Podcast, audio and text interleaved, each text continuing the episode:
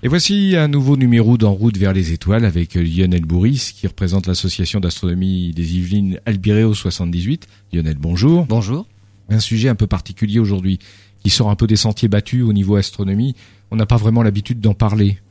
Ben, on va parler de l'Agnakea. Alors l'Agnakea, c'est tout nouveau. En fait, c'est, on va dire, un grand continent dans lequel se trouverait notre galaxie. Alors, on, on, la, la, Voie lactée, hein, elle, elle, fait partie, on va dire, d'un groupe de galaxies, et euh, ce groupe de galaxies fait aussi partie d'un grand amas de galaxies. Donc il y a une hiérarchie comme ça dans la constitution de, on va dire, de, de l'univers. Et on vient de trouver qu'en fait, euh, eh ben, il y a des, comme des continents. Euh, L'image, on va dire la plus juste, serait comme un, un bassin versant d'un de, d'un fleuve. Donc tous les ruisseaux, les rivières se jettent dans un même fleuve. Tout ça fait partie d'un même bassin versant. Il en est de même pour les galaxies. Elles semblent se diriger toutes en fait, celles qui font partie de ce continent, la Niakea, semblent se diriger toutes vers une même chose, qu'on appelle le grand attracteur, on en reparlera. C'est pas un trou noir Absolument pas. Et un, des galaxies qui feraient partie d'un autre continent, eh ben, sembleraient se diriger vers autre chose. Donc on a comme des sortes de grandes plaques tectoniques avec des, des courants de galaxies qui semblent se diriger toutes vers la même chose.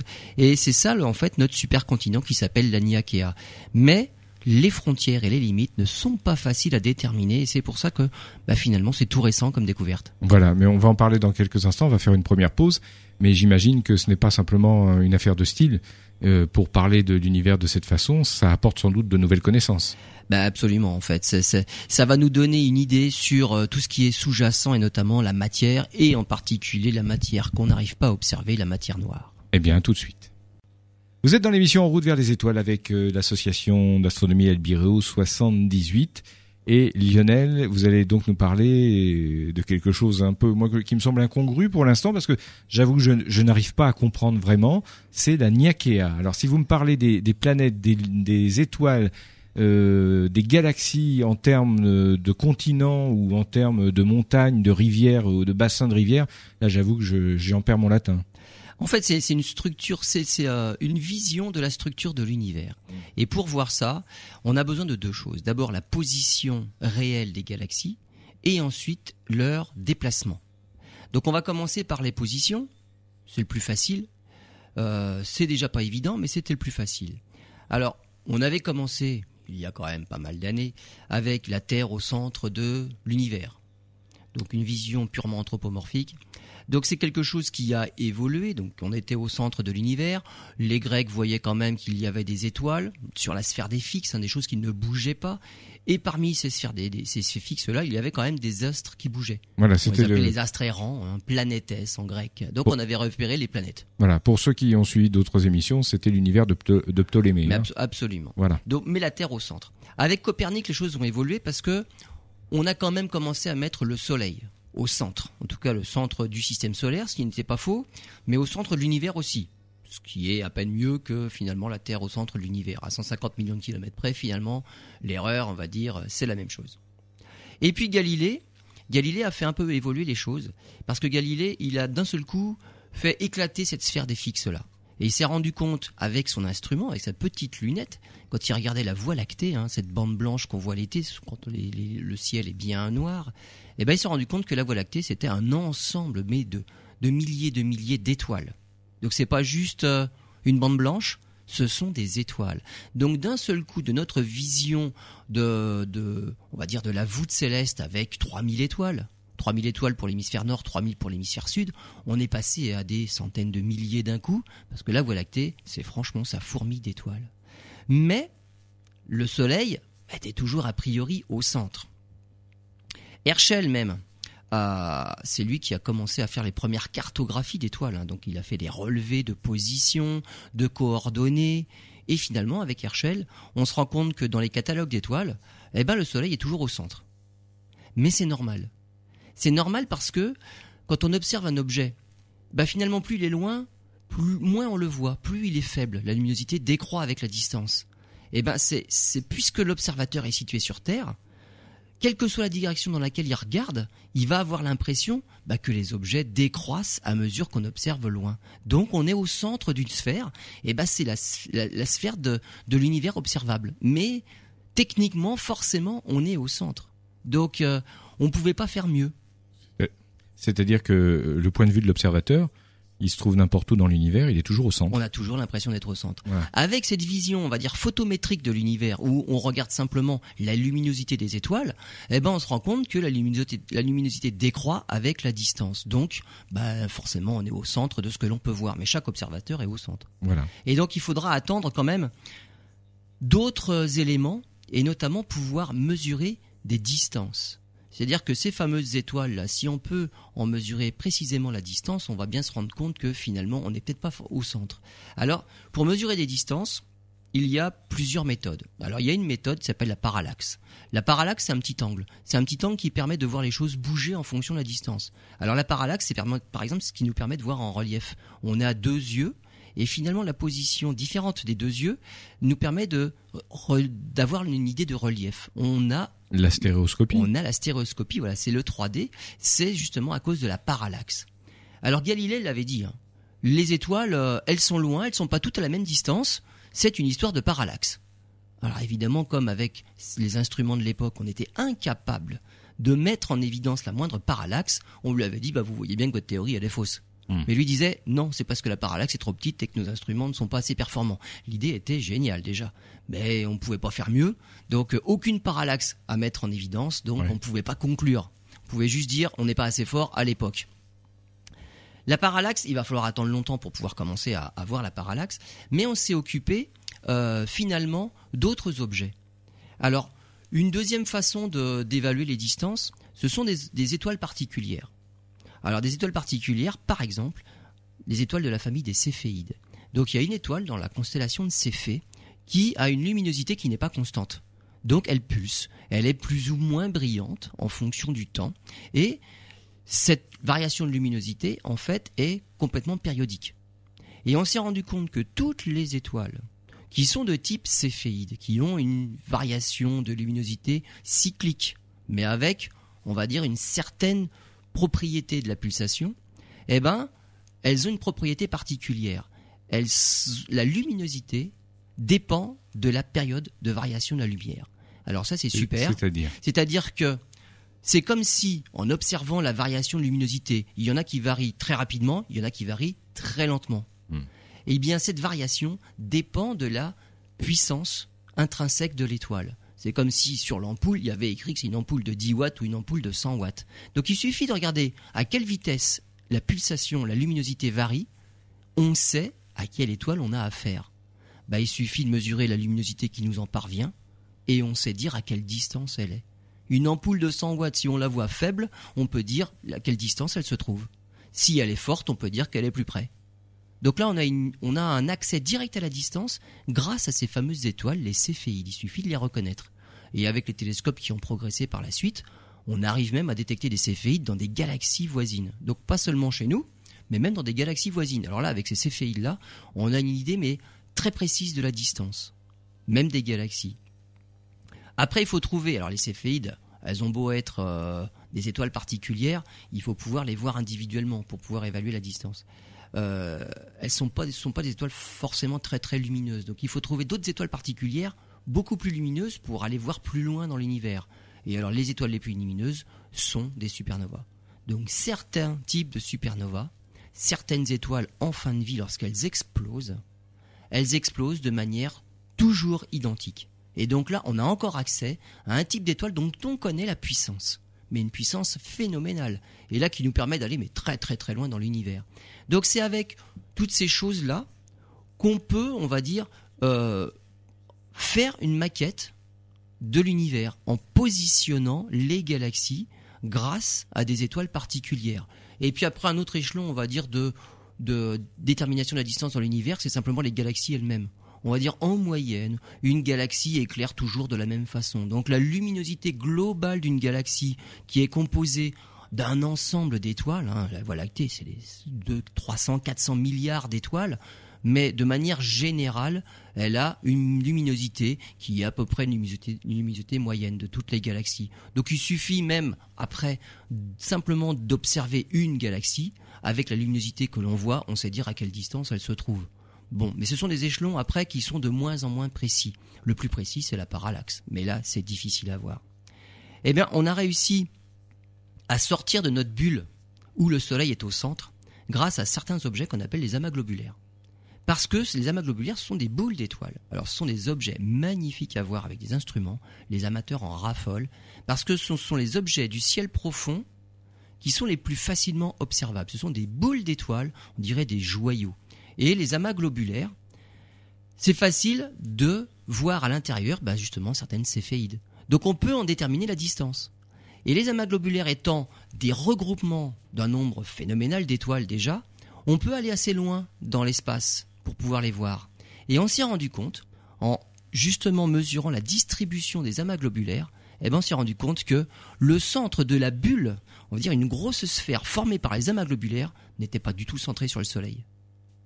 Donc là, d'un seul coup, on est sorti de notre vision anthropomorphique de l'univers où tout était centré autour du Soleil, et ça c'était, on va dire, normal avec la décroissance de la luminosité des étoiles. Grâce aux amas globulaires, on s'est rendu compte que la sphère des amas globulaires n'était pas du tout centrée sur le Soleil, mais était centrée sur une région qui semble être du côté de la constellation du Sagittaire. C'est justement là où la Voie lactée est la plus puissante et la plus lumineuse. Mais alors tous les amas globulaires euh, vont dans le même sens ou C'est pas qu'ils vont dans le même sens, c'est qu'ils sont répartis euh, sous la forme d'une grosse sphère Oui. autour de notre galaxie. C'est-à-dire que notre galaxie, on va dire, c'est un disque relativement plat, avec un centre qui est dirigé dans la constellation du Sagittaire, à à peu près, euh, on va dire, 30 000, 35 000 années-lumière de nous. Nous, nous sommes sur un bord de notre galaxie. Hmm. On l'a vu parce que en mesurant et en étudiant les amas globulaires qui se trouvent autour de notre galaxie, eh ben eux par contre cette sphère là a son centre qui n'est pas du tout centré sur le Soleil, mais qui est centré bah, sur le centre de notre galaxie, justement dans la constellation du Sagittaire. Et donc bah, notre Soleil, il est excentré par rapport à cette sphère là, et on est bah, sur un bras, sur un, un bord de la galaxie, et on est à une trentaine de milliers d'années-lumière du centre de la Voie lactée. Je vois qu'on va rentrer dans quelques minutes dans le vif du sujet. Et on se retrouve après cette pause. Voilà, vous êtes euh, dans l'émission En route vers les étoiles, l'émission d'astronomie et de vulgarisation scientifique que vous propose RVE avec euh, Lionel Bourris d'Albireo 78. Il y a quelques instants, il nous a un peu posé le, décor. Avec, euh, il nous a expliqué un peu l'évolution de la théorie, enfin l'évolution des méthodes d'observation et de la compréhension de l'univers depuis Ptolémée jusqu'à Galilée. Et puis aujourd'hui, ben, on a découvert de nouvelles choses et on, a de nouveaux principes et de nouveaux concepts qui, apparaissent. Alors notamment, vous étiez euh, avant la pause en train de nous parler d'amas globulaires qui qui étaient, enfin, je sais que le terme est impropre, mais qui allaient dans le même sens ou qui s'orientaient, qui étaient attirés par quelque chose. en tout cas qui était euh, centré sur le centre de masse de notre galaxie, qui est forcément au centre. Mais justement, ce centre-là n'est pas le Soleil. Et donc avec tous ces objets-là, les amas globulaires qui ont prouvé que le Soleil n'est pas au centre de rien du tout finalement, mis à part le centre du système solaire, c'est Mm. bien tout ce qu'il est, eh bien les galaxies qu'on peut placer aussi, eh ben on a une vision statique de l'univers. On sait où sont placés les objets, donc notre galaxie avec le Soleil sur un bord, les amas globulaires de notre galaxie qui, eux, sont, on va dire, répartis sur une boule autour de notre galaxie, et des amas globulaires avec les instruments qu'on a maintenant, on arrive à en voir autour d'autres galaxies. On se rend compte qu'ils forment aussi des sphères autour de chaque galaxie. Donc on a des ensembles comme ça.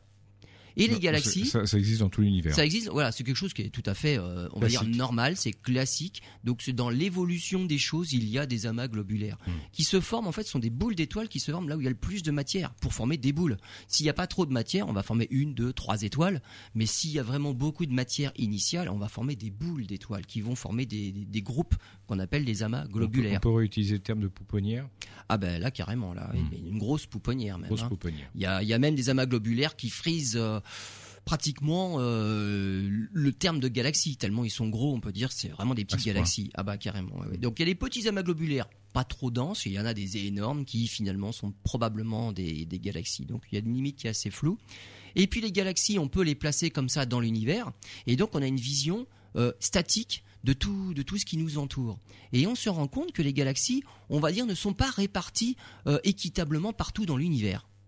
Elles sont disposées le long de, de grands plans, on va dire. C'est comme s'il y avait des bulles. Donc là, on imagine une mousse composée de bulles, et les galaxies sont réparties à la surface des bulles. Et au milieu, il n'y a rien. Donc elles, sont à la frontière entre les bulles. C'est comme ça qu'on a trouvé, alors quelque chose déjà de, de tout à fait bizarre, c'est les galaxies sont réparties à la frontière de ces bulles-là. Elles forment des filaments Elles sont réparties sous, forme de filaments. Et à l'intersection des filaments, eh ben, on va trouver des amas de galaxies.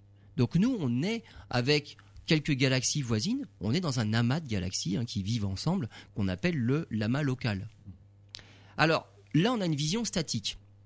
Ce qu'on voudrait savoir, c'est comment les choses vont évoluer.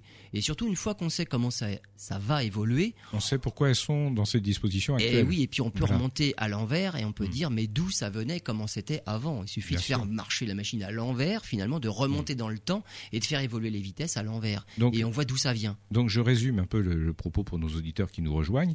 C'est que maintenant vous allez nous expliquer, essayer de nous expliquer pourquoi l'univers et les amas globulaires sont placés d'une telle façon selon certains plans dans l'univers. Alors et qu'à certains endroits il n'y a rien, absolument rien. Oui, Alors qu'il pourrait à y fait. avoir effectivement Voilà. une disposition homogène de, de, Eh ben, de pas du tout le cas.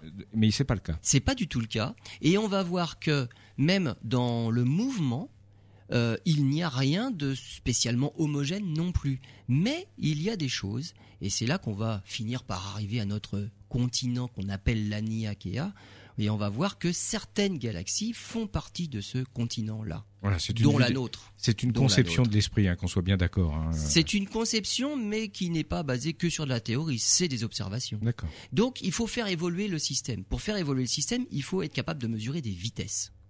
Alors, les vitesses, on pensait au départ que, évidemment, on était sur la sphère des fixes, hein, que les galaxies ne bougeaient pas. Bon, finalement, tout a évolué. On s'est rendu compte, par exemple, que la galaxie d'Andromède, donc c'est la plus proche de la nôtre, se rapproche de nous à la vitesse de 300 km par seconde.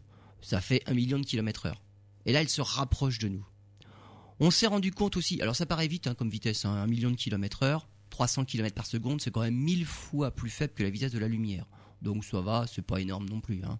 Euh, une galaxie un peu plus éloignée, la galaxie du Sombrero, alors elle s'appelle M104, hein, dans le catalogue Messier, c'est le numéro 104. Eh ben elle, elle va à 1000 km par seconde, trois fois plus, mais dans l'autre sens. Elle s'éloigne de nous à cette vitesse-là.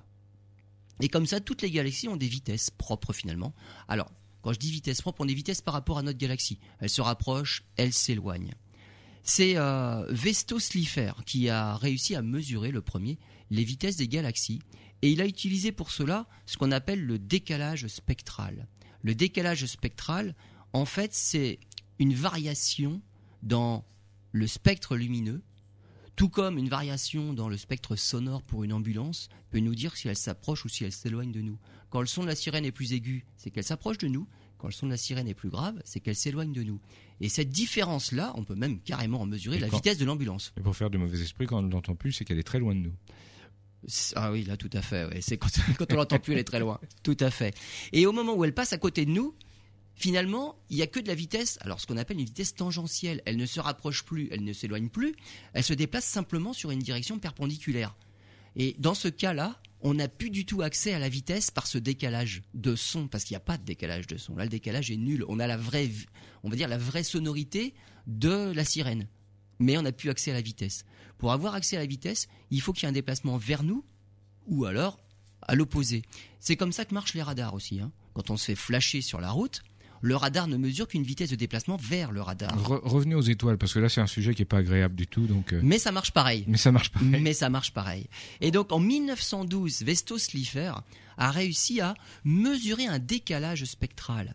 Alors comment on fait pour mesure- mesurer un décalage? Bah, On prend le spectre d'une galaxie.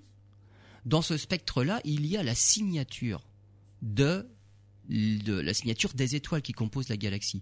Et on se rend compte, à cause de la vitesse, que la signature de l'hydrogène, par exemple, bah, n'est pas au bon endroit. C'est une signature qui est décalée.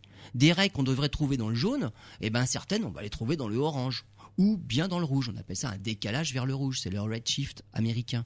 Donc quand le décalage est vers le rouge, c'est que la galaxie s'éloigne. Le son est plus grave pour l'ambulance. Elle s'éloigne de nous. Quand le décalage se fait vers le bleu, vers les longueurs d'onde les plus courtes, c'est que la galaxie s'approche de nous. Et avec ça, on peut mesurer justement une vitesse. Mais c'est une mesure en temps réel. C'est direct ça comme vitesse. Parce que sinon, quand on veut mesurer une vitesse, finalement c'est quoi une vitesse? C'est une variation de position dans un temps donné. Mais une galaxie, on va pas attendre 10 millions d'années ou un milliard d'années pour qu'elle ait bougé dans l'espace, parce que c'est tellement loin qu'on va pas la voir bouger franchement rapidement. Entre-temps, on risque de s'ennuyer. hein. Il y a des chances. Donc, c'est une manière de pouvoir accéder à la, au déplacement des galaxies simplement par une mesure directe du décalage spectral. Alors Arnaud Slipher, Vesto Slipher, lui, avait justement mis en évidence que ce décalage-là du spectre, parce que les longueurs d'onde n'étaient pas aux bons endroits par rapport à ce qu'on observait en laboratoire sur Terre, était dû simplement à une vitesse de déplacement des galaxies. Il n'a pas conclu plus que ça. Il a fallu attendre 1929 avec Edwin Hubble, et lui a fait cette observation-là sur un très grand nombre de galaxies, et il a observé que finalement elles semblaient s'éloigner toutes les unes des autres, et toutes de nous finalement. Et comme on savait à peu près où elles étaient placées, eh ben il s'est rendu compte que mais les plus éloignées de la galaxie, de notre galaxie, la Voie lactée, s'éloignaient d'autant plus vite de nous. D'où est venue l'idée de l'expansion de l'univers et que les galaxies les plus éloignées s'éloignaient d'autant plus vite de nous. Donc l'univers est en expansion. Donc on a une vitesse là qu'on appelle une vitesse de récession parce que finalement, mis à part les galaxies les plus proches, pour lesquelles le mouvement propre est plus fort que ce mouvement, euh, on va dire, d'entraînement général dû à l'expansion de l'univers, la galaxie d'Andromède là, qui elle s'approche de nous, c'est parce qu'elle est, elle va plus vite vers la, vers la Voie lactée qu'elle n'est emmenée par l'expansion de l'univers. Elle subit l'expansion de l'univers, mais elle est quand même trop proche. Alors que les galaxies plus éloignées subissent plus l'expansion de l'univers que un rapprochement vers notre Voie lactée. Et c'est là la difficulté va survenir, c'est pour pouvoir mesurer et faire apparaître ce fameux supercontinent Laniakea, il va falloir effacer de toutes les mesures eh ben, cette expansion de l'univers. Nous, ce qu'on veut voir, c'est leur vitesse propre, ce qu'il en reste. La vitesse résiduelle pour avoir leur vrai déplacement, et non pas cet entraînement par l'expansion de l'univers. Donc il va falloir être précis. Et donc, quand on fait ça, il va falloir aussi avoir une autre composante de la vitesse qui est cette fameuse vitesse tangentielle. Là, je n'ai parlé que de la vitesse radiale, c'est-à-dire la vitesse de déplacement des galaxies vers nous ou dans l'autre sens. On a accès avec le décalage spectral à cette vitesse-là. Ça, c'est rapide. Mais c'est pas que la vitesse réelle. Il suffit que la galaxie se déplace un petit peu vers la droite aussi. Nous, on se rend compte qu'on a accès qu'à la vitesse vers nous ou la vitesse dans l'autre sens. Mais le déplacement vers la droite, on ne l'a pas du tout. Et ce déplacement-là, il faudrait attendre des millions ou des milliards d'années pour le voir. Et donc ça, il va falloir l'évaluer autrement. Et comme on avait dit que les galaxies tout à l'heure étaient regroupées en amas, et ces amas de galaxies-là, eh bien finalement, quand on regarde comment elles sont disposées, on se rend compte qu'il y a un centre. Les amas, finalement, il y a un centre de l'amas. Et c'est évidemment vers le centre de l'amas qu'il y a le plus de masse. Et bien toutes les galaxies, normalement, et ça paraît pas idiot comme hypothèse, vont se diriger vers le centre de l'amas. Et ben c'est comme ça qu'on aura accès au déplacement réel des galaxies. Non seulement elles se dirigent vers nous ou dans l'autre sens, mais en plus elles doivent se diriger vers le centre de l'amas. Avec ça, on va avoir les vitesses réelles des galaxies. Et on s'est rendu compte bah, que notre galaxie et puis les galaxies voisines s'écartent finalement de cette expansion de l'univers, quand on arrive à la soustraire, hein, de l'ordre, avec une vitesse de l'ordre de 400 km par seconde, et qu'elles se dirigent, elles se dirigent toutes vers quelque chose qui se trouve dans la direction de, la constellation du Centaure. On appelle ça euh, le grand attracteur. Et ce grand attracteur-là, il est à peu près à une distance entre 200 et 300 millions d'années-lumière. Il y a 44 galaxies dans cet amas du Centaure, et c'est vers lui que nous, on se dirige. Et que l'ensemble de notre amas local, avec la galaxie d'Andromède et toutes les autres, on se dirige vers ce grand attracteur-là. On sait ce que c'est? Eh ben c'est il y a, une masse là quelque part. mais c'est pas un trou noir, je veux dire, c'est pas. Non non absolument pas, Ah non non, il y a les, trous noirs sont pas si, on va dire c'est pas si violent que ça un trou noir. Hein. Un trou noir euh, c'est une grosse masse, c'est comme une étoile un trou noir. Les trous noirs au centre des galaxies sont des trous noirs de masse gigantesque. Hein. Le nôtre au centre de la galaxie il fait 4 millions de masses solaires, mm. mais on va dire c'est une grosse boule de matière qui peut attirer les choses. Euh, là on est à beaucoup plus que ça. Donc au centre de l'amas du Centaure, il y a une masse qui fait dix mille fois la masse de notre galaxie. C'est énorme. Et on s'est rendu compte en observant en rayon X qu'en fait, il y avait du gaz chaud à plus de 10 millions de degrés dans ce centre-là. C'est le grand attracteur. Donc pour nous, on a l'impression qu'on se dirige vers ce centre-là. Ce centre-là qu'on n'atteindra jamais à cause de l'expansion de l'univers qui nous en empêche. On imagine, c'est toutes les galaxies sont dirigées vers des tapis roulants. Elles avancent, sauf qu'elles avancent sur des tapis roulants qui marchent dans l'autre sens. Donc finalement, elle s'éloigne quand même à cause de l'expansion de l'univers. Il y a quand même cette attraction. Il y a une attraction, mais une attraction qui est moins forte que l'expansion de l'univers. Donc on va jamais y arriver. Hmm. Mais ce qu'on essaye d'étudier là, c'est cette attraction toute seule. si on pouvait arrêter Oui. les tapis roulants qui nous écartent finalement les uns des autres. On arrête le tapis roulant et finalement les galaxies vont vers ce centre-là. Qu'est-ce que c'est? On saura ça dans, dans quelques instants, peut-être.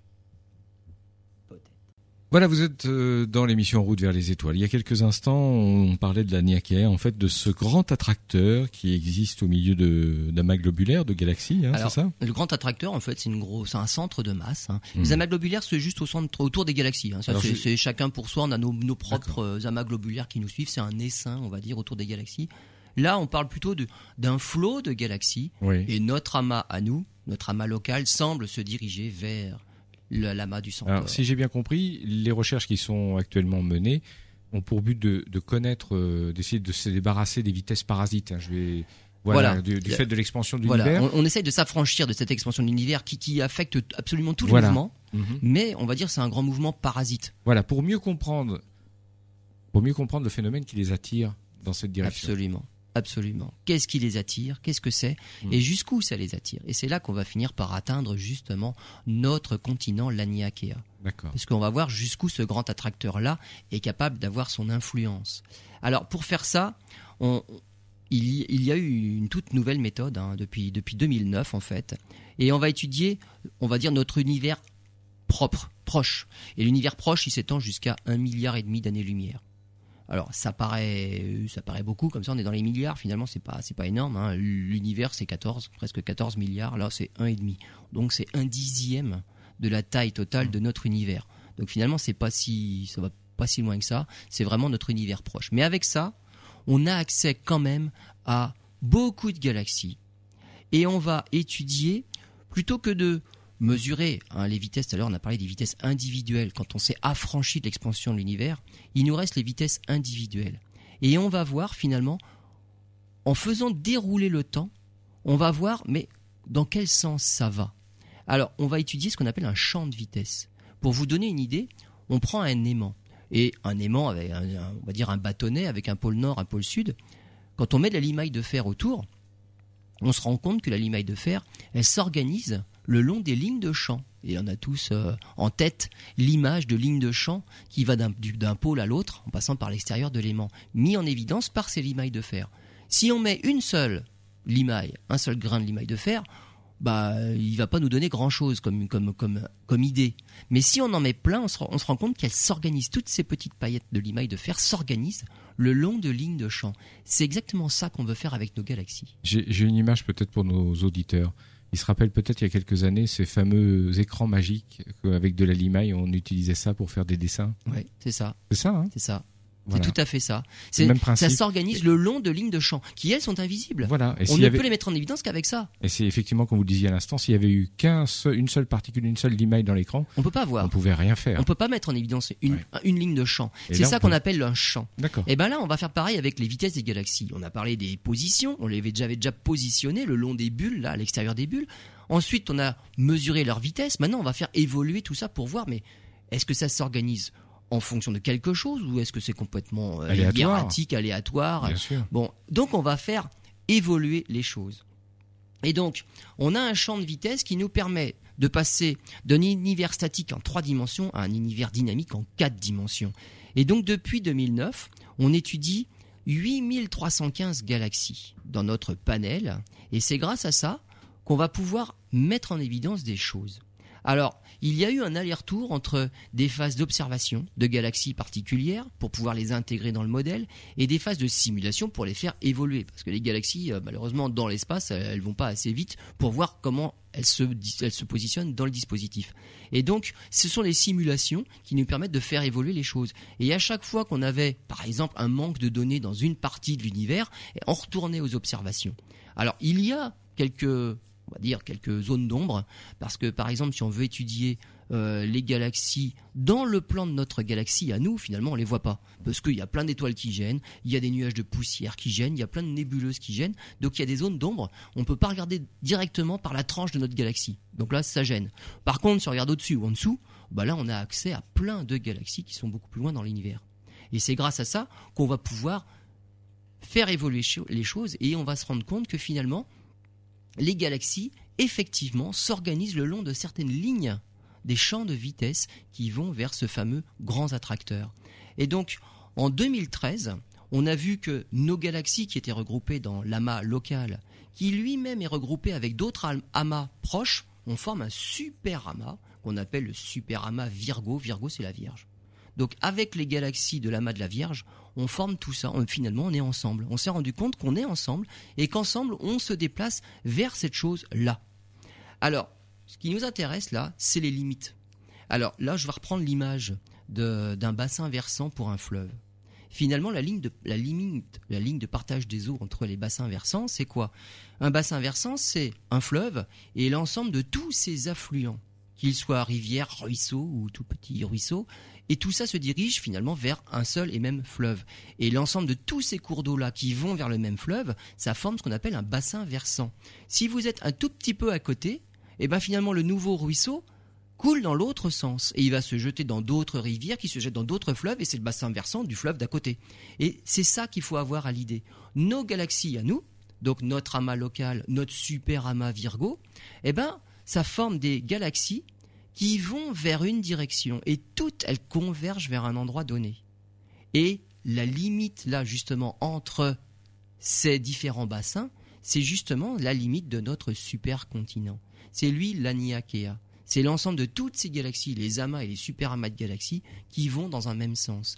Et c'est grâce à finalement à la dynamique, quand on a pu mesurer les vitesses, qu'on s'est rendu compte que certaines galaxies allaient dans un sens et les voisines, qui dans l'univers paraissaient pourtant proches, elles, elles font partie d'un autre bassin versant et elles vont dans une autre direction. Elles font partie d'un autre continent. Donc, les limites, on va dire, sont presque assez, assez, euh, elles sont un peu floues les limites, mais on arrive à les déterminer. Et c'est ce qu'on a formé, c'est justement ce que de là que vient notre super continent qu'on appelle l'Aniakea. C'est comme les plaques tectoniques par exemple sur Terre.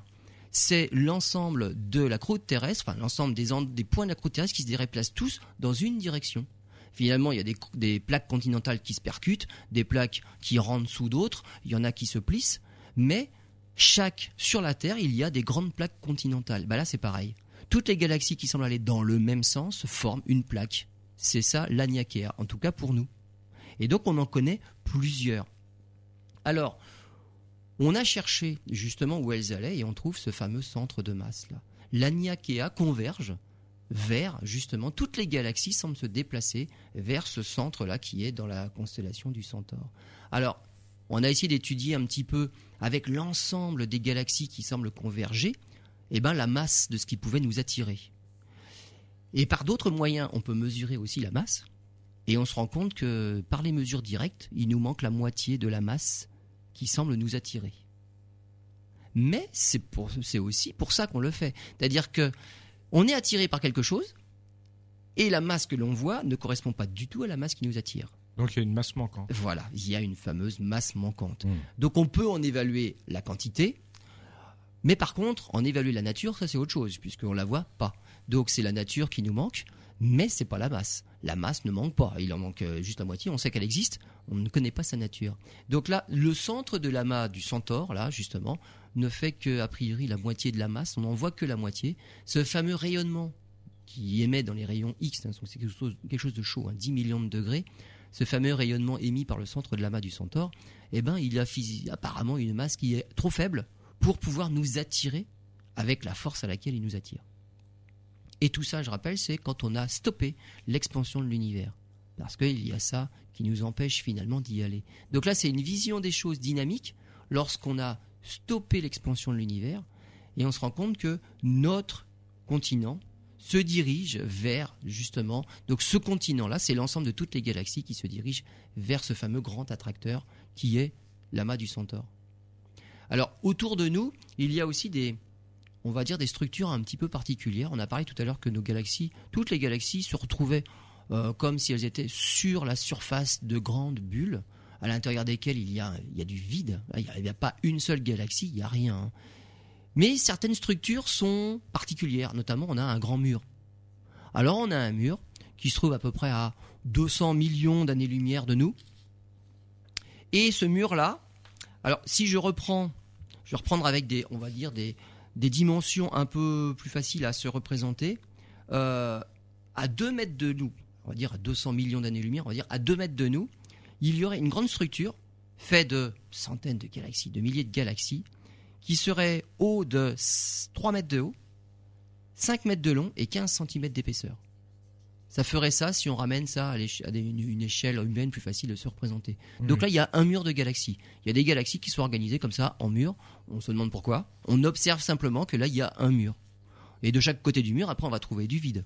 Donc, il y a des parties, on va dire, le long des bulles, parce que les bulles sont les unes contre les autres, des parties plus planes, et là, ça forme véritablement des murs. Donc là, on a un mur de galaxies à 200 millions d'années-lumière de nous. Donc on s'est rendu compte de ça. Bon, bah, après, il faut pouvoir se l'expliquer. Pourquoi certaines galaxies sont organisées comme ça? Là, c'est autre chose. Et c'est pour ça qu'on a besoin d'un modèle dynamique que l'on peut faire évoluer. Et on va voir après, justement, ce qu'on sait d'autre, parce que là, on a étudié notre continent, mais on est capable, dans ce milliard et demi d'années-lumière de notre étude et les 8315 galaxies, on est allé voir les continents d'à côté. Bon, très bien. On se retrouve pour la dernière partie de cette émission. Voilà, vous êtes dans l'émission En route vers les étoiles avec Lionel Bourris d'Albireo 78, dernière partie de cette émission consacrée à la Niakea. Ça y est, j'arrive à prononcer la ce Niakea, tout à fait. En, fin d'émission, j'ai du mérite. Euh, vous allez dans quelques instants euh, nous expliquer, nous en dire un peu plus sur euh, ce continent que les astronomes ont découvert. Alors ce continent, il a un diamètre de 500 millions d'années-lumière. Donc c'est quelque chose d'extra... C'est grand quand même, hein. c'est quand même assez grand. Euh, sa masse 100 millions de milliards de fois le Soleil. Bon, on s'imagine même plus à cette distance-là. Hein. Donc les, termes sont, les noms sont tellement grands que bah, après on, on se fait même plus d'idée tellement c'est gros. Mais c'est notre continent comment on peut aussi euh, se rendre compte de ce qui est à nous et ce qui n'est pas à nous? Quand on a tout à l'heure on a parlé des galaxies qui bougeaient les unes à côté des autres. Finalement, on imagine que ces galaxies-là forment allez, un petit solide. Et là après, on fait appel aux maths et notamment euh, théorie euh, la mécanique tensorielle. Alors comment ça se passe? Là, c'est les mécaniciens qui parlent de ça quand ils quand ils fabriquent une pièce et ils veulent voir comment les forces peuvent déformer la pièce. Donc on découpe la pièce en parties plus petites et chaque partie est affublée bah, d'une direction, donc un, vecteur vitesse. On va essayer de déformer la pièce. Et on se rend compte que bah, parfois, la pièce, il y a des, ce qu'on appelle du cisaillement. Il y a une rupture. Donc la pièce peut casser à certains endroits et on se rend compte où sont les faiblesses. Mais là, c'est exactement ce qu'on a fait. C'est-à-dire qu'on a pris des galaxies et on a essayé de former un solide avec. Chaque galaxie représentant un petit morceau de la pièce et en faisant évoluer la pièce avec cette mécanique tensorielle là, on s'est rendu compte que bah, la pièce, il y avait des cisaillements. C'est justement la frontière entre deux continents contigus. D'un côté, ça va vers le grand attracteur, c'est chez nous, ça c'est l'Aniakea. De l'autre côté, c'est le continent d'à côté. Et c'est comme ça qu'on arrive à, à mesurer où sont les limites. On s'est même rendu compte, parce que là, on connaît euh, actuellement cinq continents au total. Donc il y a le nôtre, l'Aniakea, euh, il y a Pavo Indus, par exemple. Il y a Perseus Pisces. Alors pour ça, ce sont des noms. Euh, Persé. Perseus, c'est Persée, et Pisces, c'est les poissons. Mais les autres, on peut les observer. Alors les autres, on peut les observer. Voilà. parce que finalement, dans, dans ce panel de 8315 galaxies, il y en avait quand même la plupart, les plus faciles à observer, sont chez nous, on va dire, sont dans notre supercontinent, l'Aniakea. Mais les plus lointaines, eh ben, on a franchi la frontière et on se rend compte qu'elles se dirigent vers d'autres attracteurs, pas forcément vers le même que le, que le nôtre. Et donc là, on a déjà des galaxies qui se trouvent dans les continents d'à côté. Et c'est pour ça qu'en tout, on a observé cinq continents. Alors il va sans dire que les continents d'à côté, c'est ceux qu'on connaît le moins, parce que ce sont les galaxies les plus lointaines. Finalement, elles sont plus faibles, elles sont plus difficiles à étudier, leur vitesse est peut-être plus difficile à évaluer aussi, donc il y a une incertitude qui est plus forte. Donc on connaît moins les continents d'à côté que le nôtre, parce que les galaxies forcément sont plus proches de nous. Mais on va voir qu'avec le futur, euh, on, va, on va en connaître de plus en plus. On observe par exemple, et là c'est quelque chose qui est, amusant, entre deux continents, Pavo-Indus justement et Perseus-Pisces, on voit deux lignes de champ qui se touchent. C'est comme si au sommet d'une montagne, il y avait une petite fontaine et avec deux ruisseaux qui partaient en direction opposée. Donc deux bassins versants différents. C'est-à-dire qu'il y a des galaxies là qui sont pourtant proches l'une de l'autre dans l'espace, physiquement proches, mais qui partent dans deux directions opposées. Elles ne font pas partie du même supercontinent. Voilà, alors, qu'on pourrait dire, enfin je, vais peut-être euh, employer des termes qui, vont vous choquer, mais s'il y avait le, principe uniquement de la gravitation, la force pourrait dire que, voilà, qu'elles sont en elles interaction sont- gravitationnelle. Voilà, elles sont les unes à côté des autres, elles vont dans le même sens. Exactement. Et c'est pas le cas. Et c'est grâce justement à toute cette étude-là qu'on a pu mettre en évidence ce phénomène-là. Parce que comme vous dites, deux galaxies qui semblent proches dans l'espace, forcément Voilà. elles sont en interaction gravitationnelle l'une avec l'autre. Exactement. Et elles vont être liées l'une à l'autre. Eh ben, eh ben non. Pas du tout. Justement, c'est pas le cas parce qu'elles font partie de deux bassins versants différents et elles se dirigent dans deux directions complètement différentes. Alors ça, on a la chance de l'observer maintenant parce que contrairement à mon image où il y avait une petite fontaine au sommet de la montagne qui génère deux rivières qui vont dans des sens différents, là les galaxies, il n'y a pas y a pas la fontaine au milieu pour former des galaxies. C'est-à-dire que ces deux galaxies-là, dans quelques millions d'années, elles seront séparées. Et donc c'est un lien qui est simplement, euh, on l'observe actuellement, parce qu'elles sont proches, et avec leur vitesse, on voit qu'elles s'éloignent l'une de l'autre. Mais dans quelques millions d'années, elles seront franchement éloignées l'une de l'autre, et ce lien sera rompu. Il n'y a pas de lien physique, mais elles ne seront même plus proches dans l'univers pour sûr. pouvoir l'observer. Et donc il y a, voilà, on dirait une sorte de connexion entre deux liens, mais finalement qui, qui font partie de deux supercontinents différents. Alors on avait soupçonné ça déjà en 95, et puis finalement, bah, on, on l'a, on l'a mis en évidence grâce justement à cette étude-là qui a fait évoluer toutes ces galaxies-là. Alors dans le futur, parce que là c'est quelque chose qui est assez récent comme, euh, idée, hein, ce supercontinent-là, on en parle maintenant. Euh, dans le futur, comment ça va évoluer? Bah, On va avoir de nouveaux télescopes déjà. On va en avoir un en Australie, il y en a un autre en construction en Afrique du Sud, un autre aux Pays-Bas. Et on va refaire des études similaires, mais jusqu'à une distance double, avec la même précision. Ça veut dire que là, non seulement on connaîtra encore mieux notre Laniakea, mais on verra même mieux les continents d'à côté. Et si on va à une distance double, on va mettre en évidence d'autres supercontinents du même type. C'est-à-dire c'est pas 5 qu'on aura, c'est beaucoup plus. Rien qu'en doublant Hmm. la capacité à observer, justement.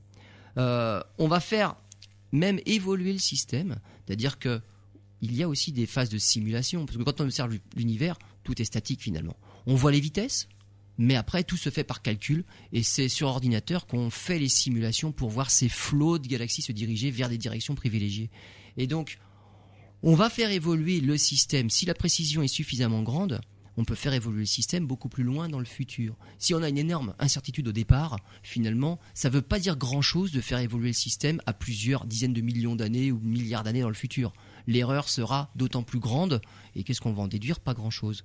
Si la précision est très bonne dès le départ, là on peut avoir une bonne idée de ce qui se passera dans le futur. Et donc l'idée c'est faire progresser les simulations aussi, en parallèle des observations, pour faire évoluer le système bien plus loin dans le futur. Et ce qu'on peut faire, c'est même revenir en arrière dans le passé pour voir mais comment c'était avant. Donc ça, c'est la force, on va dire, de la simulation et du numérique qu'on n'a pas du tout avec les observations. Ah, En observation, on voit l'univers à un instant T et c'est tout. Il n'y a rien qui bouge. C'est figé dans le temps. Et si on regarde dix ans plus tard, c'est toujours à peu près figé dans le temps. Il ne s'est Mm. pas passé grand-chose. Par contre, sur les ordinateurs, alors là, on peut vraiment faire évoluer les choses et on voit comment ça évolue. Alors, en fait, cette, étu- cette étude-là, pourquoi on fait évoluer les choses? Eh bien, finalement, c'est c'est comme pour les plaques tectoniques sur Terre, et j'en reviens à ça, on en a parlé tout à l'heure.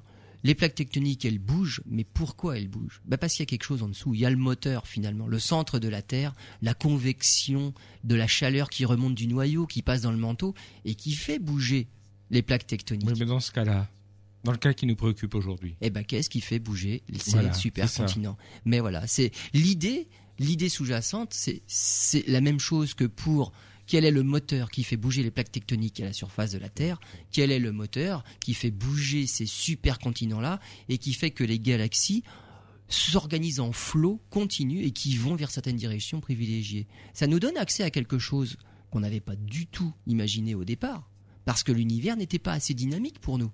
Là, on a une idée de la dynamique, non pas juste avec, avec euh, Edwin Hubble, pas Einstein, mais Edwin Hubble. Einstein, lui, c'était, on va dire, le Big Bang quand même, donc il y Mhm. avait quand même un point zéro.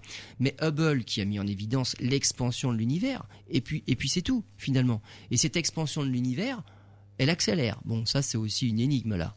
Mais si on enlève ce mouvement-là, chose qu'on n'arrivait pas à faire avant, maintenant on est capable de le faire, on se rend compte qu'il y a un autre mouvement d'ensemble sous-jacent, c'est ces fameux flots de galaxies-là, ces champs de vitesse.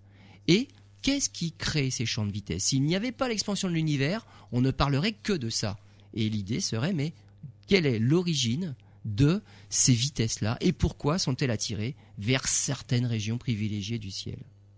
Et donc, on voit bien maintenant que bah, depuis, bah, depuis tout ça, on est bien loin de l'univers de, de Copernic. Mm. Les choses ont bien évolué, avec un, juste le Soleil qui était au centre. Bah, finalement, le Soleil n'est ni au centre euh, de la galaxie, la galaxie n'est pas du tout au centre de l'univers. Et en plus, toutes nos galaxies bah, semblent se diriger vers certains endroits privilégiés. Et peut-être que quand on aura doublé le, on va dire, le champ de vision, notre univers observable, peut-être qu'on se rendra compte que certains supercontinents sont attirés vers d'autres choses. Parce que là, ça forme comme des pétales, on va dire. Donc euh, certains autres supercontinents se dirigent aussi vers notre super attracteur. Est-ce qu'on arrivera à trouver ces forces qui, qui justement euh, créent ces, ces Ben, mouvements? C'est ce qui fait marcher la science en Oui. fait. C'est c'est ça qui, qui génère toutes les théories, euh, toutes les hypothèses, et c'est ça qui fait qui fait avancer la science. On a quelques hypothèses euh, On a plein Il y en a d'hypothèses.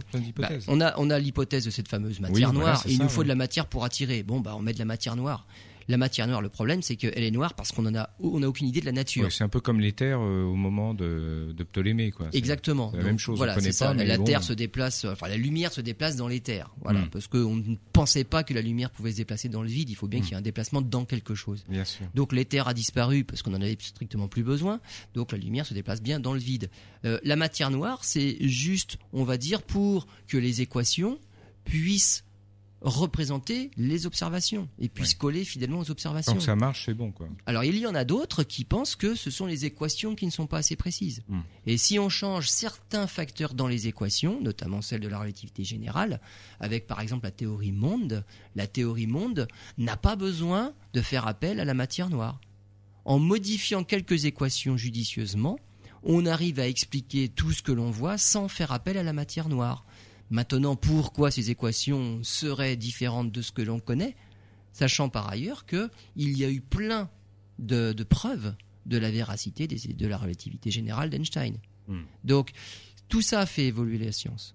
Bon. Chaque hypothèse a des conséquences, et l'idée c'est de vérifier les conséquences les unes après les autres pour voir si l'hypothèse formulée est la bonne. Mais, so- Et la science évolue comme ça. et somme toute, elle évolue assez vite, la science. De plus en plus vite. Tout à fait, oui. Mais, surtout, grâce aux observations, Grâce aux Grâce à la simulation, voilà. Parce que la simulation en elle-même ne ferait pas grand-chose. Il Mm. faut que la simulation colle aux observations. Mm. Et pour faire que la simulation colle aux observations, il faut modifier les paramètres. Et c'est en modifiant les paramètres qu'on colle de plus en plus à la réalité. Et c'est là qu'on découvre des choses. Eh ben, écoutez, c'était une émission passionnante, euh, fournie, si je puis m'exprimer ainsi, et, et pour faire un mauvais jeu de mots, euh, si c'était le sujet d'aujourd'hui, c'était la niaquère, vous, vous avez toujours la pêche. Voilà. Merci. Allez, à bientôt.